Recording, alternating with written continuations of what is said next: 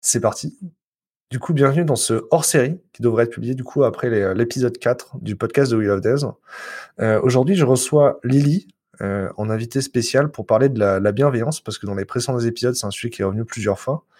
Lily, avant de te présenter, c'est quoi d'après toi un, un, développeur en 2021 alors, on pourrait, on pourrait utiliser de l'écriture inclusive et dire euh, un, une développeur, développeuse.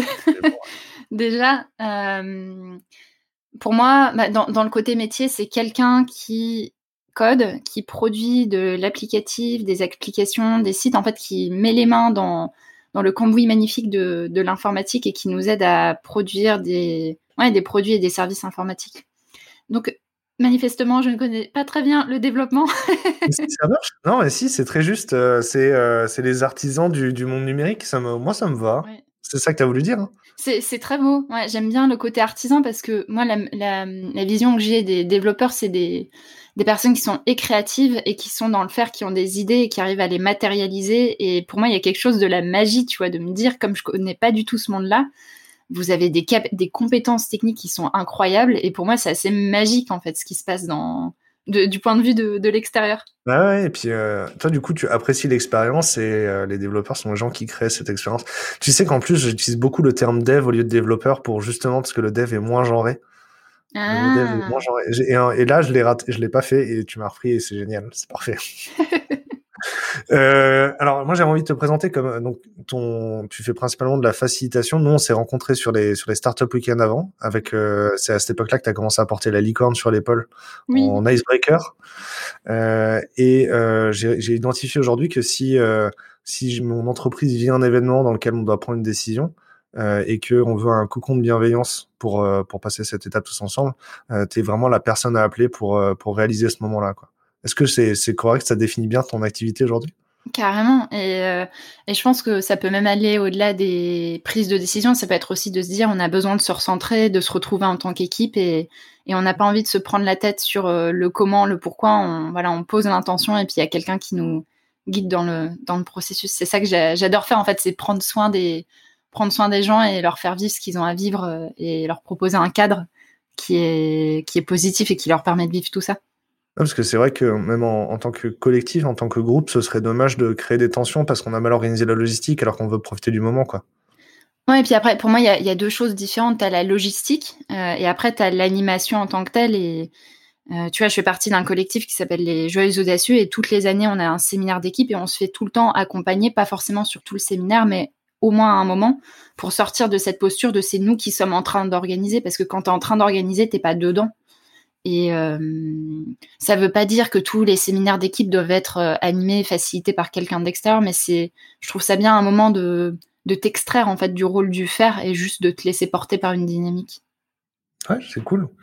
Pourquoi, euh, en fait, on, les, les, les, sur les quatre dernières invités, il y en a trois qui nous parlent de la, de la bienveillance de manière générale. Il y a la bienveillance revient dans beaucoup de thèmes, et pourtant dans le dans l'enquête, en fait, c'est pas forcément euh, un sujet qui, qui statistiquement euh, sur sur notre enquête ressort. Pourtant, quand on fait une enquête qualitative euh, et qu'on pose des questions aux gens, la bienveillance ressort et devient essentielle, indispensable. C'est quoi ton intuition, ton rapport avec le sujet? Bah, L'intuition pour moi, c'est que ça touche au vivre ensemble. C'est quand tu es dans une équipe, en fait, tu as besoin de savoir vivre ensemble. Et, euh, et, en fait, on a besoin de, bah, de bienveillance parce que quand tu travailles avec des personnes, mettons, le, on prend le cas opposé. Tu travailles avec des personnes et tout le monde est en mode concurrentiel. Tout le monde va s'envoyer des scuds. Euh, tu vas arriver le matin, tu vas te lever, tu es stressé rien que d'aller au boulot. Mmh. Forcément, ça va pas t'épanouir. Et aujourd'hui, on est dans un monde où il y a beaucoup de il y a beaucoup de stress avec la pandémie, ça accentue ce côté-là. Et donc pour moi ça fait ressortir cette envie de ouais de bienveillance d'être en fait d'être bien. Parce que dans le bienveillance il y a y a la veillance le fait de voir le bien chez l'autre mais il y a aussi le bien il y a le fait de de se sentir bien. Et forcément on a on a envie, on a besoin de se sentir bien dans notre dans notre boulot. Et la bienveillance c'est c'est comment t'incarnes ça dans la relation à l'autre. La, la bienveillance, est-ce qu'on doit nécessairement aller au-delà du perso, enfin au-delà du pro, parce que euh, moi en tant que patron, euh, je dois respecter le, je dois respecter la, vie privée de, mes salariés, mais en même temps j'ai envie de leur donner du soin au-delà du pro.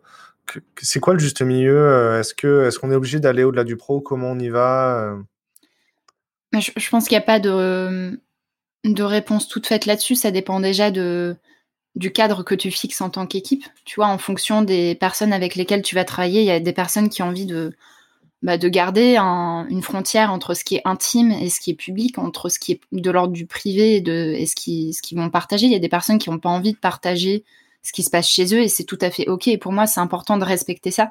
Tu vois, d'être euh, très inclusif et progressif dans ta dans ta vision de, de la collaboration parce que tu vois, si tu as quelqu'un qui a pas envie de parler de ce qui se passe chez lui, bah, faut respecter ça, faut pas le forcer dans le dans la bienveillance, dans tout ce qui est inclusion aussi. Parfois, il y a, je vois cette tendance de se dire on va forcer le partage, dire on va demander à chacun de partager des choses qui sont intimes, qui sont personnelles, et en fait, parfois c'est pas c'est pas juste et on il n'y a pas d'obligation à avoir là-dessus. Ouais. Euh, pour, en fait, pour, pour, moi, ce, que, ce à quoi ça touche, ça touche au. C'est la notion de respect. Et la bienveillance, parfois, en voulant prendre tellement soin des autres, en fait, tu les respectes pas parce que tu vas au-delà de leurs propres limites. J'avais participé il y a quelques mois à une formation sur euh, l'intelligence corporelle. Tu vois, comment tu utilises le, bah, l'intelligence du corps en facilitation, en coaching. Donc, comment tu utilises le, le mouvement et l'expression corporelle. Et le formateur qui s'appelle Mark Walsh avait parlé de consentement et je trouvais ça hyper juste. Tu vois, la, bienveillance, tu as aussi besoin du consentement de l'autre. C'est pas parce que euh, toi, tu as une bonne intention que l'autre va avoir envie de parler de ce dont tu as envie de parler. Même si tu as une intention de prendre soin d'eux, la première chose à faire, c'est déjà de respecter les limites et de ne pas rentrer dans la bulle de la personne. Tu vois, c'est un peu comme quand tu discutes avec quelqu'un. Parfois, il y a des personnes, tu sais, qui vont s'approcher de toi beaucoup trop que ce que tu as envie que la personne s'approche. Moi, je sais que je suis assez sensible à ça et j'ai J'aime pas les gens qui viennent me parler à 2 cm de mon, de mon visage. Mais là, c'est la même chose. Et ça varie en fonction de, chacun. Je, le consentement dans ma vie euh, privée, je l'ai revu vite, mais dans ma vie pro, je l'ai revu avec le tutoiement. Euh, pendant un moment, je, faisais du tutoiement radical et en fait, je me suis rendu compte que même si je veux tutoyer toutes mes relations professionnelles, en fait, ça ne néglige pas le fait de devoir demander le consentement. En fait, a des gens sont pas à l'aise avec le tutoiement, et à ce moment-là, on va se vous voyer, mais euh, je dois pouvoir, enfin, je dois demander aux gens s'ils sont ok pour qu'on se tutoie avant qu'on se tutoie, hmm. même si euh, je veux pouvoir tutoyer tout le monde. Est-ce que j'ai bien expliqué? Ouais, c'est, bah, très, c'est un super exemple, je trouve, du consentement. Hmm.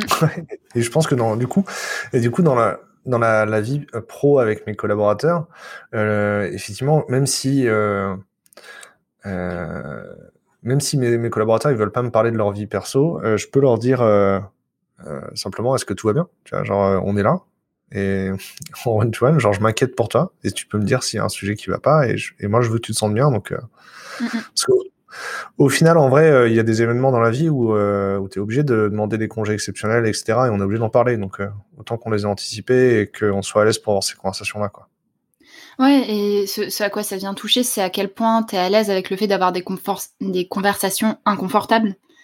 Euh, tu vois, typiquement, bah, l'exemple que tu donnais de bah, il se passe quelque chose dans, dans, ma vie, dans ma vie privée qui fait que je me sens pas bien au travail et, euh, et je vais le cacher, je vais le je vais, je vais pas le verbaliser, mais en même temps tout le monde voit que je suis pas bien. C'est comment aussi dans une équipe tu crées une culture où c'est ok de parler des trucs qui sont inconfortables et juste d'en parler, tu vois, même pas forcément en cherchant des solutions tout de suite, mais en étant vraiment dans l'écoute. Et, et, dans l'écoute, pour moi, il y a aussi ce fait de se dire juste on est avec la personne. C'est ce que tu disais tout à l'heure. C'est euh, t'es pas obligé de chercher, de creuser qu'est-ce qui va pas chez toi en ce moment. Je sens que t'es pas bien. Dis-moi, dis-moi les choses parce que là, c'est ton besoin à toi que tu es en train de projeter. C'est ton angoisse de euh, je sais pas ce qui se passe et j'ai absolument besoin de contrôle et de sécuriser ce qui se passe. Alors que la personne d'en face, elle a peut-être juste besoin qu'on s'assoie à côté d'elle et qu'on l'écoute parler ou même qu'on s'assoie à côté d'elle tout, tout simplement. Comment tu gères tes anxiétés Dans, euh, Comment tu fais qu'elles aient pas, que, pour qu'elles aient pas d'impact sur les autres et sur ta relation avec les autres? Alors, c'est a... une super question. Euh... Comment gère mon anxiété Comment gérer l'anxiété ta, question, c'est plutôt sur comment je la gère moi avec moi-même ou comment je la gère avec les autres? En gros, si tu veux, donc euh, moi au, mois de février, euh, j'ai eu beaucoup d'anxiété parce que j'ai eu l'accident à vélo, tu sais, j'ai été renversé par une voiture, et donc j'avais beaucoup d'anxiété, et ça a dégradé ma relation avec les autres parce que euh, j'ai pas exprimé clairement que c'était des anxiétés et qu'elles étaient pas liées au bureau. Et du coup, ça, ça a eu l'air malveillant, tu vois. Mmh. Et euh, je me rends compte que, euh, que en fait, je communiquais vachement euh, mes anxiétés comme des commandements ou comme des, je les exprimais dans ma relation aux autres. Tu vois. Et j'ai l'impression qu'en fait, on a eu la conversation, l'épisode qui va être publié juste avant, c'est celui avec Hervé. Et Hervé, lui, dit que son rôle en tant que manager, c'est d'absorber les anxiétés de tous les interlocuteurs pour qu'ils communiquent bien entre eux et que il prend le message, il enlève l'anxiété, il donne que le message, tu vois. Ouais. Et, et donc, c'est pour ça que je te pose la question, c'est parce que j'ai l'impression qu'on a besoin de faire un travail personnel pour gérer nos anxiétés, pour avoir une meilleure relation avec les autres. Bah, en, fait, pour moi, ça, ça, touche à la manière dont on communique. Tu vois, c'est quand je communique, euh, par exemple, toi, euh, tu as, eu cette anxiété-là et il y avait besoin que tu puisses la communiquer à ton équipe parce que du coup, ça, ça met des entraves, en fait, dans, potentiellement dans le, la communication, dans ce que tu étais capable de faire à ce moment-là. Par contre, qu'est-ce que tu communiques et comment tu le communiques? Est-ce que tu communiques voilà, de manière neutre en mettant des mots sur les choses Je ressens de l'anxiété en ce moment, voilà ce dont j'ai besoin? Ou est-ce que tu communiques du coup avec, en, fait, sans conscience de se dire ah je me sens vraiment pas bien en ce moment, je suis stressée à ceci à machin, mais du coup tu vas communiquer euh, sans, sans, conscience de ce, de ce sur quoi tu es en train de communiquer. Et pour moi, en fait, tu peux parler tout dans une équipe si tu le fais avec conscience de ce que tu es en train de dire à une équipe et de ce que ça peut euh, de ce que ça peut générer dans l'équipe. Tu je, reprends l'exemple des joyeux audacieux. Euh, on est passé de deux personnes à, huit personnes d'un seul coup, et moi, ça m'a généré beaucoup d'anxiété parce que je rentrais dans un rôle que j'avais pas forcément envie de prendre, qui était de mettre du cadre, alors qu'à la base, moi, je suis plutôt une créatrice, une initiatrice de projet, là que j'étais plutôt dans de la gestion. Et à un moment, euh, moi, je ressentais cette anxiété. Donc déjà, j'ai fait le taf de me dire qu'est-ce qui se passe chez moi, de quoi j'ai besoin? Et qu'est-ce que hum, voilà, qu'est-ce qui est en train de se passer chez moi? Donc déjà de prendre le temps de le temporiser et pas balancer quelque chose à chaud comme ça dans l'équipe.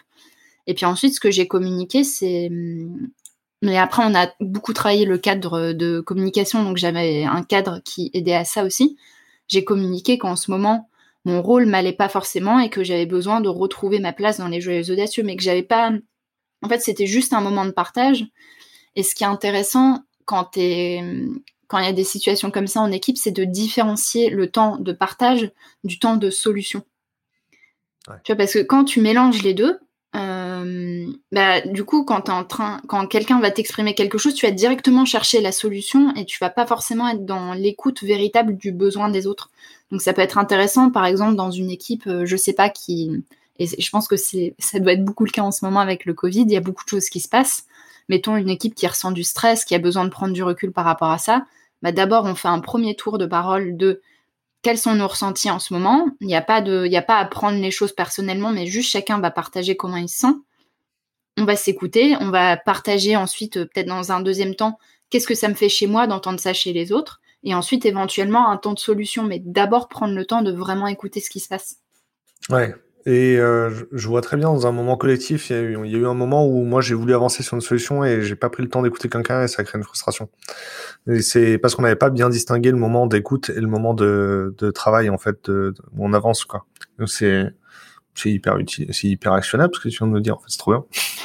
Petit guide de mode, de... petit mode d'emploi pour écouter vraiment les collaborateurs dans son équipe sans chercher de solution tout de suite. Ah, c'était aussi, euh, en fait, si tu veux, c'était aussi parce que, euh, enfin, moi, dans mon comportement non verbal, du coup, euh, j'ai exprimé de l'agacement, euh, mais l'agacement était plus lié, moi, à, à, ma vie perso, tu vois. Hmm. Et du coup, les autres, ils pensaient que j'étais agacé à cause de leur comportement, tu vois, alors que dans l'absolu, j'avais juste mal, tu vois, concrètement, physiquement. Donc, et c'est ça qui m'agaçait et ce qui faisait que j'étais pas agréable dans ma communication. Une fois que j'ai remis ça à plat, tout le monde a considéré que moi aussi j'avais des anxiétés et, des douleurs en ce moment et que sont normales. Et du coup, on a repris une relation qui était bien. Quoi. Et après, pour moi, il y a aussi, euh, tu vois, il y a le rôle de celui qui parle et il y a aussi le rôle de celui qui écoute. Et, c'est aussi quand t'écoutes de pas prendre les choses personnellement. Tu vois, de se dire, bah, c'est pas parce que Damien, il a l'air vénère que c'est contre moi. Et ça, c'est aussi une, quelque chose qui se travaille beaucoup dans la relation à l'autre. C'est euh, écouter, voir le besoin chez l'autre et pas prendre euh, les choses comme une attaque personnelle. Et ça, c'est dans la communication non violente. Donc ça, c'est les apports de la communication non violente qui a été théorisé par Marshall Rosenberg, où quand tu vas t'exprimer et quand tu vas écouter, tu as deux postures. Tu as la posture de la girafe qui prend du recul sur les choses, qui prend pas les choses personnellement, mais qui arrive en partant d'une situation à exprimer des besoins et des, des besoins par rapport à soi. C'est pas j'ai besoin que toi tu fasses ça, c'est non, moi, moi j'ai besoin de quelque chose. Et après, tu as le mode chacal où, euh, où tu vas t'exprimer en, bah, en reprochant quelque chose à quelqu'un, tu vas t'exprimer en mode attaque et aussi tu vas prendre les choses très personnellement. Mettons, euh, mettons que je sois arrivée 15 minutes en retard pour notre, pour notre podcast. Donc tu aurais pu euh, me faire le mode le mode chacal de non mais ça se fait vraiment pas, pourquoi t'es arrivé en retard, moi j'en ai marre, enfin c'est vraiment pas cool ok, mode, tu me, tu me l'exprimes en mode chacal, ce qui est hautement improbable vu comment tu fonctionnes. Je suis désolée, je te prends comme, comme exemple. Et moi, j'aurais pu le prendre vachement en mode chacal en me disant euh, soit auto-chacalisation de ah mais c'est vrai, je suis vraiment une merde, pourquoi j'ai fait ça, pourquoi je suis arrivée en retard ou contre toi de ouais non mais de toute façon euh, en plus euh, moi j'ai du boulot en ce moment j'en ai marre. Et puis ton truc soit casse là il veut que je paye les abonnements donc ça c'est la chacalisation pas très agréable, mais qui existe.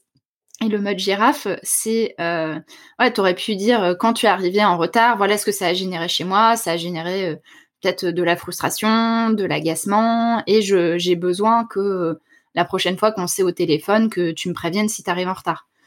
C'est un peu plus doux quand même, et moi je peux le prendre en mode girafe aussi en me disant ah ben ok j'ai entendu ce que Damien m'a dit, il a besoin qu'on commence à l'heure. J'ai bien entendu son besoin, je me note et euh, si jamais je reviens en retard, je le, je le préviendrai.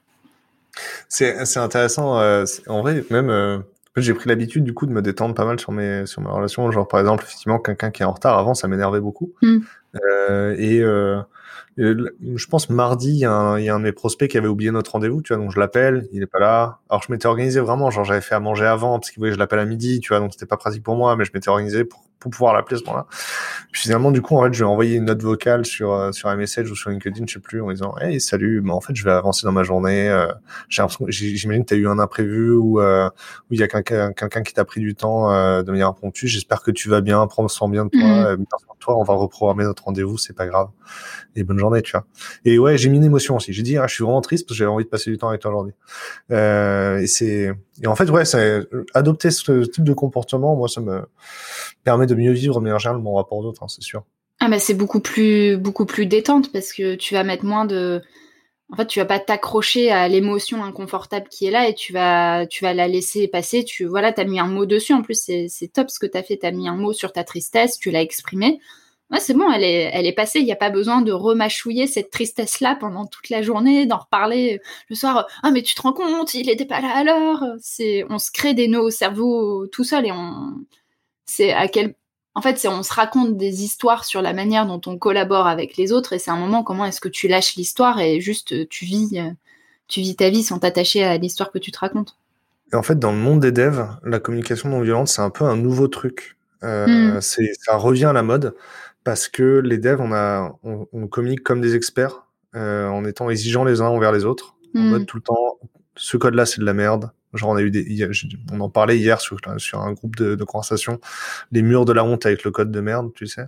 Hmm. Euh, c'est, c'est un peu le Steve Jobs, your work is shit, euh, tout le temps, et la, la hantise de, euh, tant, euh, je veux pas que les gens ils pensent que je suis un mauvais dev et ça revient à la mode en fait la, la communication non violente.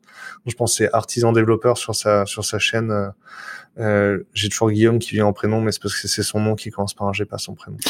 euh, c'est Benoît, il s'appelle Benoît, qui dit euh, Est-ce qu'on est obligé de dire aux autres que leur code c'est de la merde? Non, parce que déjà en général, s'ils font du code de merde, c'est peut-être parce qu'ils savaient pas faire autrement. Peut-être que je peux l'aider à la place de lui dire que son code c'est de la merde, etc. Et là c'est, je pense qu'aujourd'hui dans les projets informatiques et dans les équipes informatiques, euh, c'est beaucoup plus un facteur de succès que le TDD. Si je dois me battre pour un sujet, c'est c'est c'est pas le TDD, c'est la communication euh, non violente. Hmm. Mais je savais pas que c'était théorisé. Ouais. Euh... Ouais, mais c'est théorisé. Tu peux regarder toutes les théories aussi de, de comment travailler en de comment travailler en équipe. En fait, tout ce qui est sur le thème de la collaboration touche à un moment ou à un autre à la à la communication parce que quand tu bosses ensemble, bah, tu des individualités différentes, des besoins différents, et c'est comment est-ce que tu arrives à, trouver cet état de, de flow, en fait, où, c'est, où ça te prend moins d'énergie d'être ensemble que, que d'être ensemble. Si à un moment tu travailles en équipe et que ça c'est tout le temps laborieux, mais c'est comme dans toutes les relations, mais ça ça va pas marcher au long au long terme. Une relation de couple où c'est compliqué dès le démarrage, ça va être compliqué à la fin aussi. Sauf si tu fais une thérapie, un accompagnement, enfin il y a, y a, plein de choses qui expliquent. Et la relation de travail c'est la c'est la même chose. Et dans la communication non violente, pour moi, il y a aussi le fait de différencier les faits des personnes. Tu vois, par exemple, tout à l'heure, tu disais, tu peux très bien expliquer à quelqu'un que là, ce qu'il a fait, c'est pas, c'est pas bon. Tu vois, là, ce que tu as fait, c'est pas bon, c'est pas, euh, voilà, ça répond pas aux, aux, besoins de résultats, mais, mais c'est ce que tu as fait qui est pas bon. C'est pas toi qui est pas bon. Mm. Et dans, dans ce que tu dis sur le mur de la honte, c'est que pour moi, le fait de faire du shaming public, tu sais, de, de, montrer du doigt quelqu'un qui a fait quelque chose qui ne marchait pas et de dire euh, euh, bouh, telle personne a fait tel truc qui ne va pas, envoyons-lui des scuds, mettons-lui la honte, ça c'est très très très toxique et ça existe pas que ça existe partout. Hein. tu sais que dans la boîte là, il y avait même un chapeau de la honte si t'avais fait de, si avais mis de la merde en prod, tu portais le sombrero de la honte. Euh, et moi, quand je suis arrivé dans la boîte, le sombrero de la honte, j'ai dit attends, attends, c'est, c'est nul. Euh, ah et, par contre, je trouve ça rigolo de porter un sombrero euh, quand tu codes, parce que t'es à l'ombre et genre les gens ils te.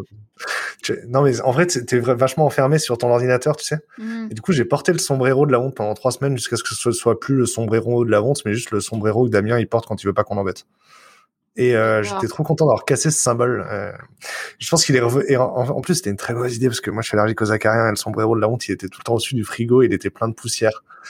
Euh, et donc, j'avais les yeux qui piquaient en fait quand je le portais. Mais, euh, mais tu vois, enfin, je trouve que tu l'as que, que tu l'as super bien inversé. une autre manière de, de l'inverser, ça aurait pu, pu se dire, ben, on va euh, tu vois, quand quelqu'un a fait un échec ou a fait quelque chose qui va pas marcher, ben on va, on va lui mettre quelqu'un qui va l'aider et qui va l'aider à renforcer cette compétence-là jusqu'à ce que ça soit avancé.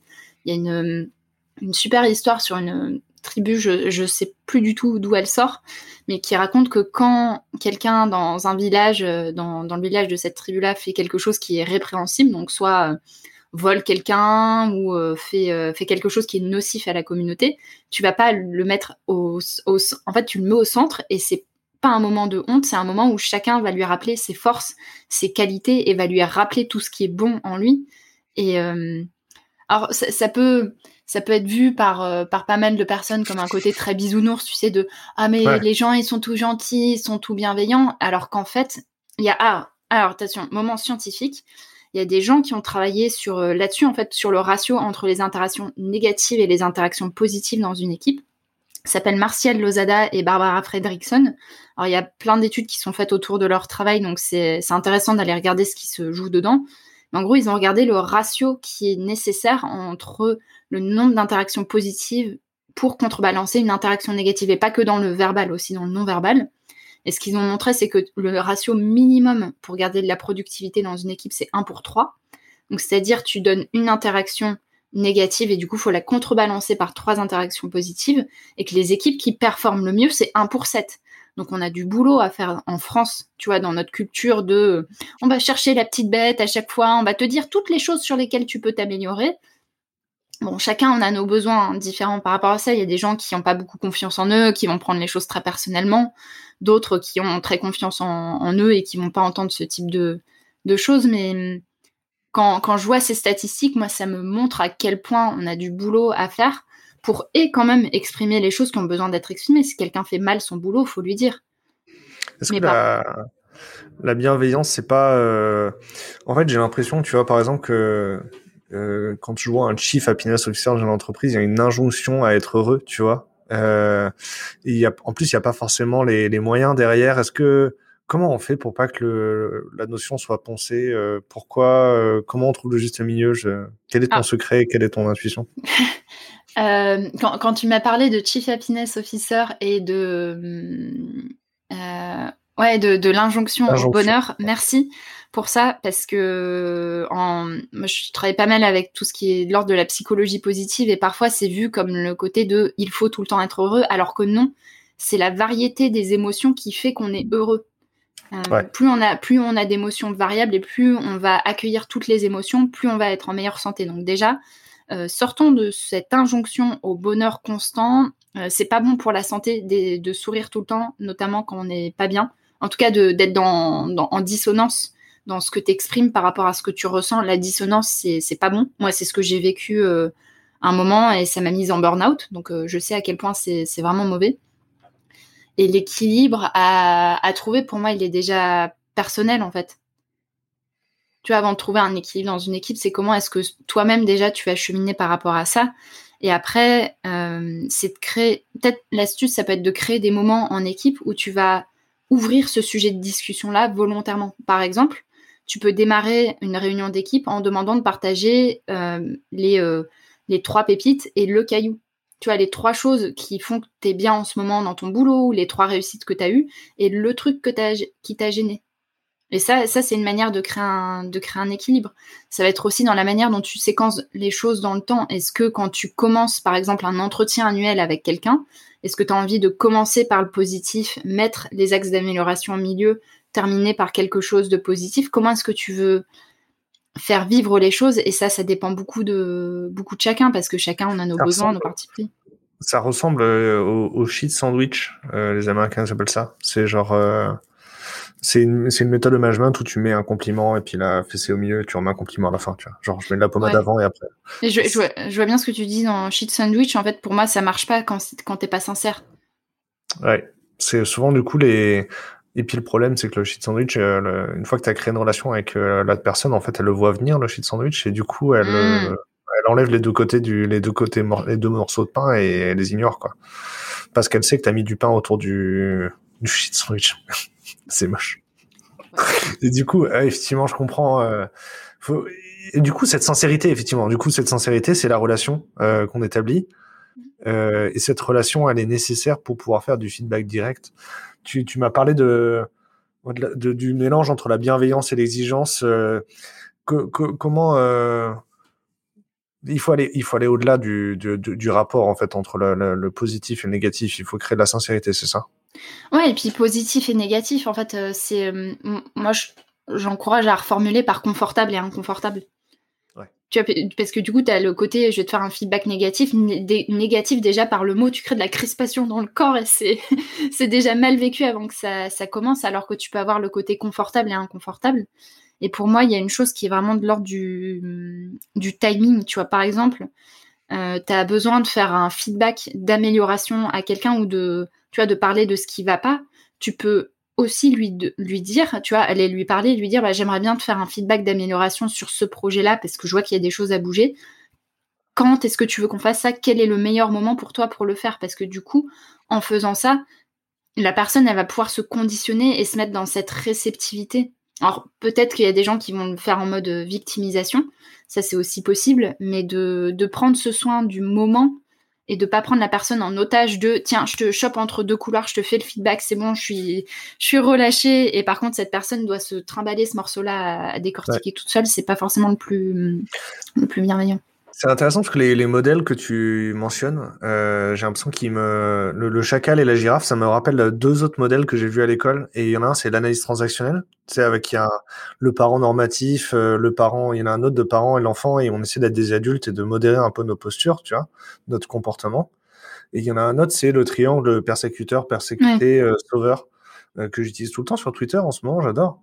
Euh, c'est parce qu'il y a des gens qui sont mis en mode persécuté face à moi, du coup je me suis mis en mode persécuté aussi, et du coup j'ai eu des sauveurs, trop bien. Euh, voilà. C'était euh, c'était un sketch. Est-ce que c'est des modèles que tu connais aussi? Est-ce que c'est des modèles Est-ce qu'on a Est-ce que les gens qui théorisent euh, la, la, communication non violente, ils créent des nouveaux modèles? Est-ce que bah, le, ouais, le mode girafe ou le mode chacal, je pense que c'est un autre, euh, c'est un autre modèle. Je suis pas très familière avec l'analyse transactionnelle et il y, mhm.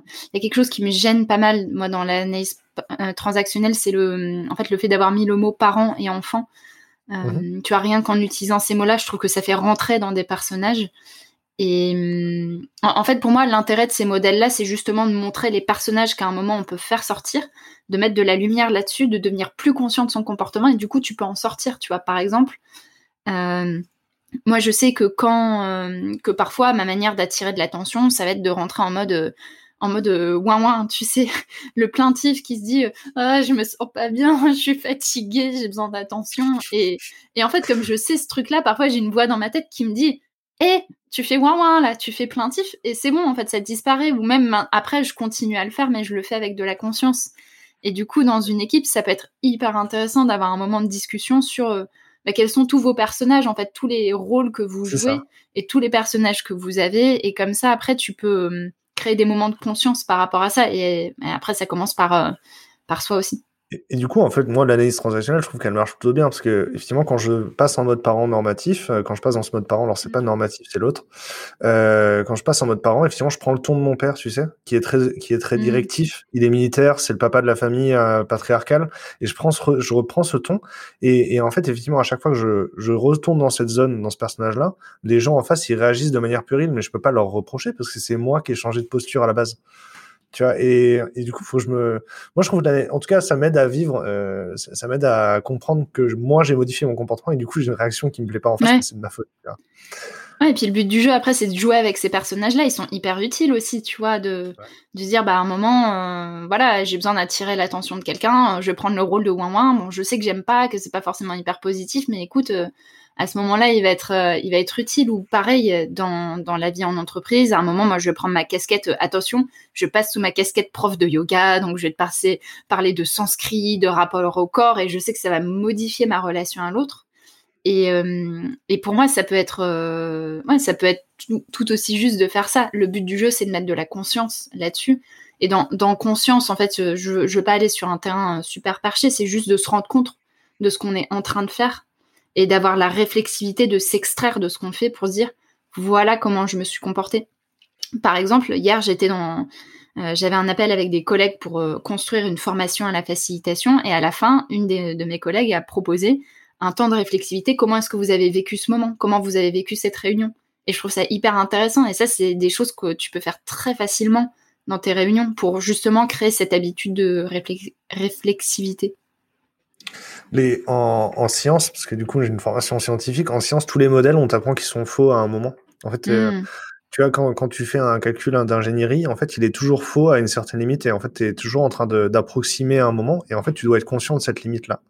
Et, euh, et quand, euh, quand j'ai abordé la communication du coup en école d'ingé, communication interne, euh, je, me suis, parti du même postulat. C'est que tous les modèles qu'on va m'apprendre, ils sont faux à un moment, ce qui n'empêche pas de faire des raisonnements exacts et de faire des, des projections, d'analyser des choses avec ces modèles-là qui sont, ils sont justes. Tu vois. Et je, pense effectivement que tous les modèles qu'on utilise en communication, ils sont faux dans, dans une relation ou une autre, mais ça n'empêche qu'on peut s'en servir. Bah, c'est des outils en fait. Après, le but c'est pas de pratiquer ça pour euh, pour le, but de dire ah, je, attention je suis euh, je suis une personne très éveillée je pratique la communication non violente euh, personne personne non personne non bienveillante s'abstenir hein, on, s'en fout en fait c'est juste un outil. Être woke euh, on l'a dit récemment t'as l'air plutôt woke. Quelqu'un que je connaissais pas trop qui m'a dit ça c'était un compliment de sa bouche. T'as l'air plutôt woke alors je vais dire ça. C'était rigolo. J'ai bien aimé. Le pourquoi la bienveillance ça rend les gens heureux? Pourquoi on en a vraiment besoin en fait? Mmh. Pour moi, en ce moment, ce qui me rend heureux quand j'ai de la bienveillance, c'est que du coup, je me sens reconnue à ma juste valeur et je peux pleinement m'exprimer en étant moi-même. Par exemple, l'intro que tu m'as faite, pour moi, c'est de la bienveillance parce que tu as vu ce qui était de bien en moi et tu me l'as mis en lumière et du coup, je me regarde et je me dis ah ouais c'est vrai je suis tout ça moi mais c'est génial. Et ça donne un sentiment de d'accomplissement d'accomplissement de puissance et de, de, capacité aussi tu vois de capacité à se réaliser et de potentiel. C'est euh...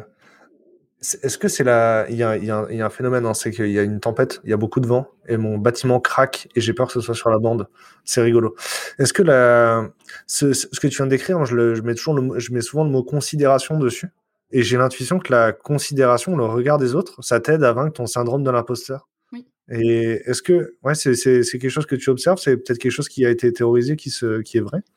Alors, il y a une boîte super qui s'appelle Lycène Néon qui travaille beaucoup là-dessus, en fait, sur la, la reconnaissance euh, des, des forces. Bah, c'est dans l'écosystème euh, Startup Weekend. Donc, euh. Je connais très bien Yannick, mais j'ai jamais rencontré Marion en vrai. Ah, bah, elle est, elle est extra et pour le coup, Marion, hein, c'est ça, hein. elle, est, elle est fabuleuse et euh, c'est une tête, donc elle a toutes les références scientifiques que tu peux trouver là-dessus, elle les, elle les a toutes, elle m'impressionne énormément. Et, et eux, leur parti pris qui est très juste, je trouve, c'est de se dire, plus tu vas faire l'effort de reconnaître les forces chez les autres personnes, plus ça va les aider à se sentir confiantes là-dessus. Et je le, moi, je le vis tout le temps, en fait. Euh, tu vois, là, je faisais un accompagnement pour, euh, une nana avec laquelle on fait des, un échange de, de services. Donc elle, elle me fait mon identité visuelle et moi je l'aide à identifier des nouvelles offres qu'elle peut faire en facilitation.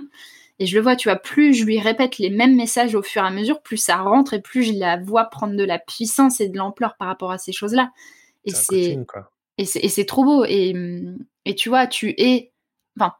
Je, pense qu'on internalise les choses qu'on nous répète. Par exemple, si en tant qu'enfant, on t'a répété dix mille fois euh, t'es, euh, je sais super aventurier, tu, sais faire plein de choses avec ton corps, tu sais bouger, bah tu vas tu vas internaliser ces choses-là et tu vas avoir confiance en toi là-dessus. Alors que si on te dit tout le temps, t'es maladroit, t'es maladroit, arrête de faire tomber ces trucs-là, tu vas les internaliser, tu vas avoir moins de confiance en toi. Et pour moi, le rôle du manager et le rôle d'une équipe, c'est de faire cet effet miroir dans le positif. C'est de dire, regarde tout ce que t'es et regarde la personne magnifique que t'es. Et c'est Samuel Gribowski, de, le fondateur de Coexister France, qui définit la bienveillance comme ça, voir le bien chez l'autre. Et quand j'ai lu ça dans son bouquin, ça m'a complètement changé ma vision de la bienveillance. En fait, la bienveillance, c'est pas que dans la communication, c'est se dire, tu vas porter un regard positif sur l'autre. Et dans ta communication à l'autre, tu vas choisir de, t'adresser à cette partie-là de l'autre, même si lui-même en est pas conscient. Tu vas t'adresser à la meilleure partie de l'autre que tu vois et tu vas poser ton regard là-dessus. Et je trouve ça, je trouve ça très beau de faire ça. Ouais, je suis d'accord. Et c'est vrai que Yannick euh, me, l'a prouvé plusieurs fois. Euh, de Yannick de, de Lycée Léon me l'a prouvé plusieurs fois, l'a, mis en application de manière réfutable, donc ça me parle complètement. Est-ce que euh, tu, tu, es heureuse parce que tu es authentique? Est-ce que c'est le secret?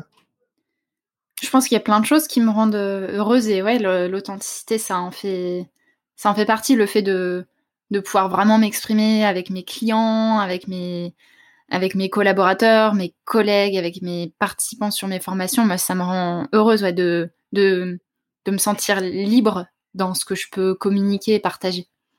Et la bienveillance, ça nous autorise à être authentique Ou c'est nécessaire pour qu'on soit authentique?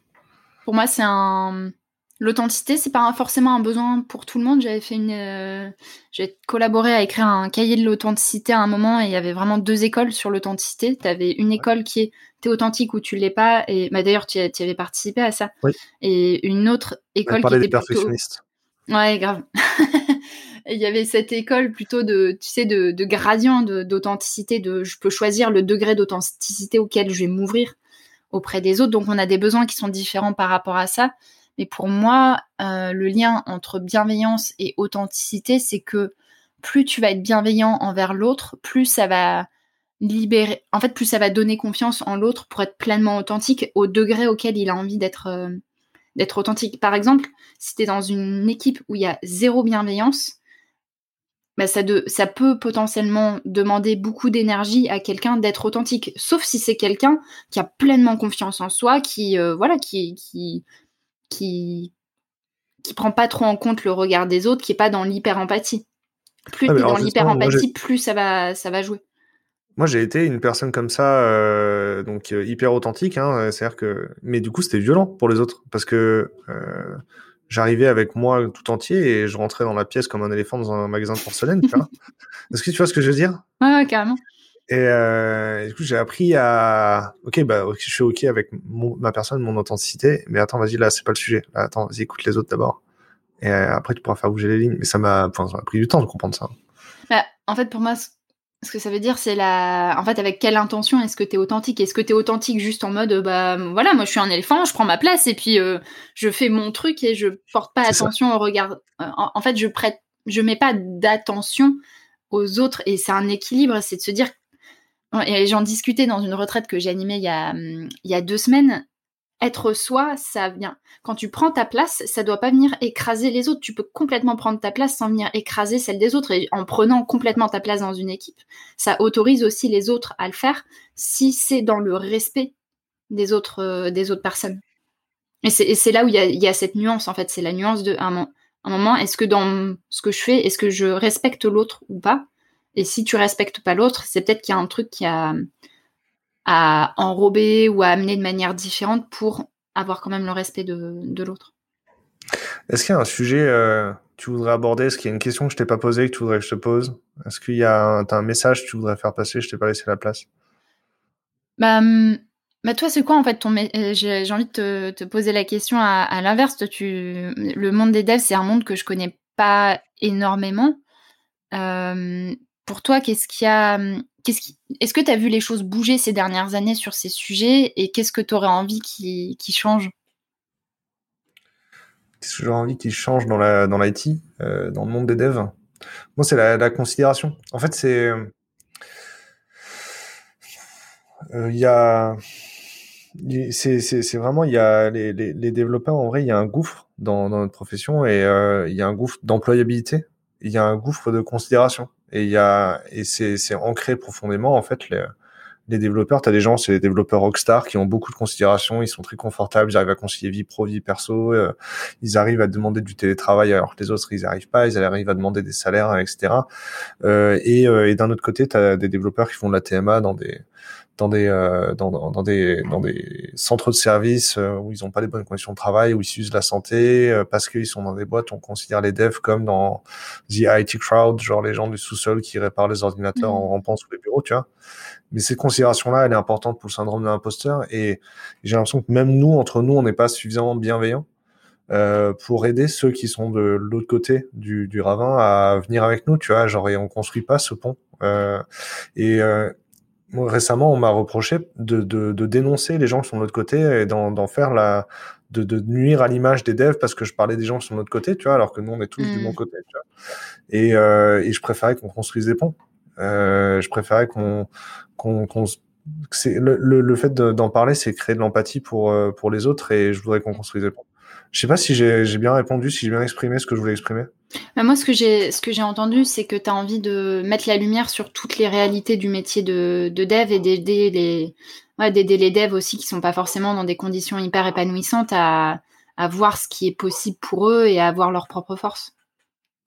C'est lors de la promenade, hein Ouais, c'est là. En fait, le camion est rentré, donc euh, les chiens deviennent euh, deviennent fous. Euh, mes voisins vont être bruyants aussi dans quelques minutes.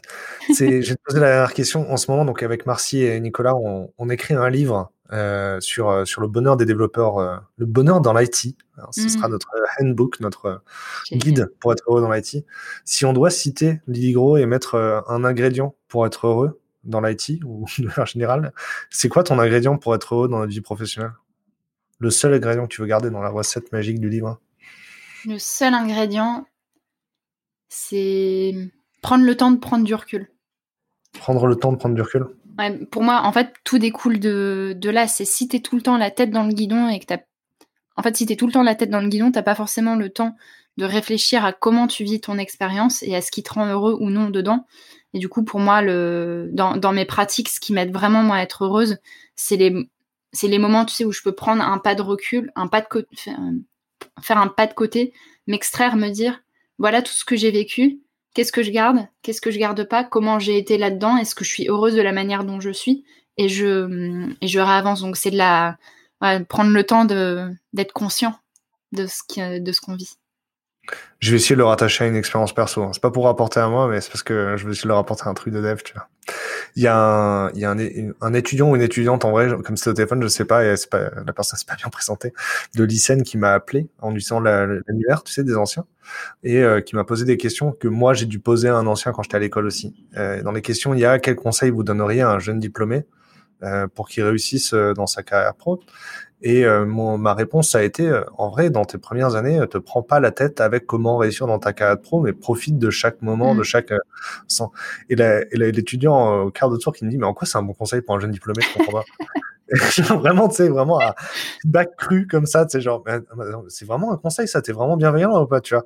J'ai mais si, si, parce que moi, quand j'étais jeune diplômé, je, je, voulais aller plus loin que les autres, je voulais faire mieux que les autres, je voulais plus de considération que les autres, et mmh. en fait, je me suis ruiné beaucoup de moments euh, et j'ai raté beaucoup de choses qui étaient tout autour de moi parce que euh, j'étais centré sur moi et comment aller plus loin et sur le futur. Et en me prenant la tête sur le futur, j'ai raté le moment. Euh, c'est le carpe diem. Est-ce que ça y a j'ai l'impression que c'est un petit peu à côté de ce que tu as dit quand même, C'est différent et en même temps c'est hyper en fait c'est le complément, c'est vivre intensément tout ce que tu es en train de vivre à ce moment-là et de ouais, de, de, le, de l'incarner pleinement et en même temps d'avoir des moments de, d'extraction et de, de recul. C'est les, c'est les deux, c'est l'inspiration, l'expiration, le yin et le yang. Il y a besoin de ce, cet équilibre. Tu peux pas être tout le temps en train de faire ce qui te passionne à fond, à fond, à fond, à fond, à fond, sans avoir, sans avoir de moments où tu te recharges. Et pareil, si tu es tout le temps en train de te recharger, de faire des temps d'introspection, bah, tu vas perdre ta, ta, capacité dynamique. Mais bon, après, on a chacun des, des degrés de, différents par rapport à ça. Mon propos, euh, c'était euh, c'était qu'il faut apprendre à apprécier le présent. Je pense que ce que je fais pas et ce que tu nous dis, c'est de prendre du recul sur le moment pour le pour l'apprécier. Euh, ça, je sais, sais pas. En fait, pour moi, c'est la prise de recul, c'est plutôt quelque chose qui va t'aider à, voir la manière dont tu as été dans ces moments-là et du coup à prendre du recul sur ton propre fonctionnement et sur tes besoins. Et pour moi, la, meilleure manière d'apprécier un moment, c'est de le vivre dans le, présent. Tu vas de se dire, par exemple, euh, je sais pas, tu es en train de vivre un super séminaire d'équipe. C'est euh, d'être là pleinement présent, de pas être dans le passé, de pas être dans le futur, de pas être en train de te dire, ouais, mais l'année dernière, ce séminaire était là, et là était mieux ou dans le futur de demain il faudrait qu'on fasse ci. Non, c'est tu te branches sur tes cinq sens, tu prends toutes les odeurs, tu prends toutes les sensations, le toucher, tu tu prends tout et tu le vis intensément et c'est mm, dans le bouddhisme dans le bouddhisme et même dans, la tradition yogique, il y a beaucoup de pratiques qui sont des pratiques de concentration. Et du coup, c'est comment est-ce que tu arrives à concentrer pleinement ton attention sur ce qui se passe là tout de suite? Quand tu es en train d'échanger avec quelqu'un dans ton équipe, comment est-ce que tu, fermes tous les autres onglets, tu te prends un temps de respiration avant, un temps où tu prends du recul, tu te décales, tu prends un temps de respiration, tu fermes les yeux, tu vas te faire une tasse de thé, tu vas marcher, tu sors ton chien, je sais pas, tu fais quelque chose qui te permet d'être là complètement présent. Et après, tu es là et t'es que là. Et c'est super difficile à faire, mais c'est quand tu arrives à faire ça, tu profites vraiment de ce qui est en train de se, se passer. Tu vois, là, je suis avec, je suis avec toi. Je suis, suis pas en train de penser à autre chose. Je suis pleinement absorbée par la conversation parce qu'en plus c'est une conversation qui m'intéresse trop. Et, euh, et, en même temps, je pourrais être en train de me dire, bah tiens, j'ouvre un autre onglet, je, je fais autre chose. Je, je, pourrais faire ça, mais, mais c'est un choix de ne pas le faire. Ouais, en vrai, c'est cool. Euh, je suis super content. Euh, j'ai aussi passé ce moment très centré sur moi-même. Hein. Je, je, sais pas, je sais pas si tu as vu, mais j'ai passé beaucoup de temps à me concentrer sur ma respiration, à m'écouter et à, t'écouter. Euh, donc j'ai passé un très bon moment.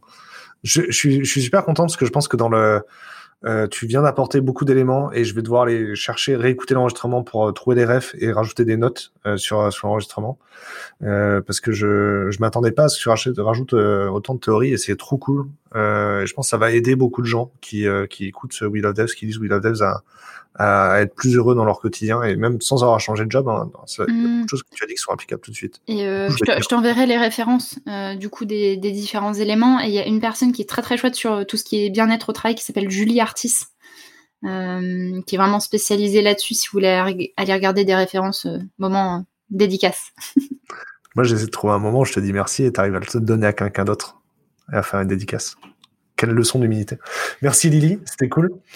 Euh, je suis un peu fatigué, on va arrêter l'enregistrement ici. Et euh, pour les gens qui nous écoutent, il faut répondre à l'enquête. On veut savoir ce qui vous rend heureux. Euh, je pense qu'au moment où j'enregistre, on a dépassé les 300 répondants et on, on essaie d'aller à 800 répondants pour avoir quelque chose de significatif. Et surtout, si vous regardez les résultats de l'enquête, vous allez voir que vous pouvez sélectionner région par région, job par job, euh, expérience par expérience, etc. Et cette granularité-là, elle est importante pour euh, pour beaucoup de gens, pour beaucoup de gens qui utilisent l'enquête pour euh, réfléchir à prendre du recul sur leur job. Peut-être que votre job, en fait, il est bien, mais vous en rendez pas compte. Et cette enquête-là, elle vous aide à découvrir ça. Donc, répondre à l'enquête et ça aidera les autres gens qui l'utilisent après. Merci beaucoup, Lydie. C'était super cool. Merci, Damien. C'était une belle euh, conversation et merci pour ton authenticité. C'est, c'est beau. Merci pour toi aussi. J'espère que tu vas passer une bonne journée. J'imagine que tu vas prendre un peu l'air juste après. Je vois le soleil derrière toi. Oui, je vais aller. avec le vent, moi. Je vais aller jouer, jouer, jouer avec mon chien. tu vas jouer avec ton chien, mais il est trop fort, trop bien. Bah moi, en vrai, je dois refaire un aller-retour à la maison. Je vais voir le mien très vite. Ah génial, profite bien. À bientôt. Salut.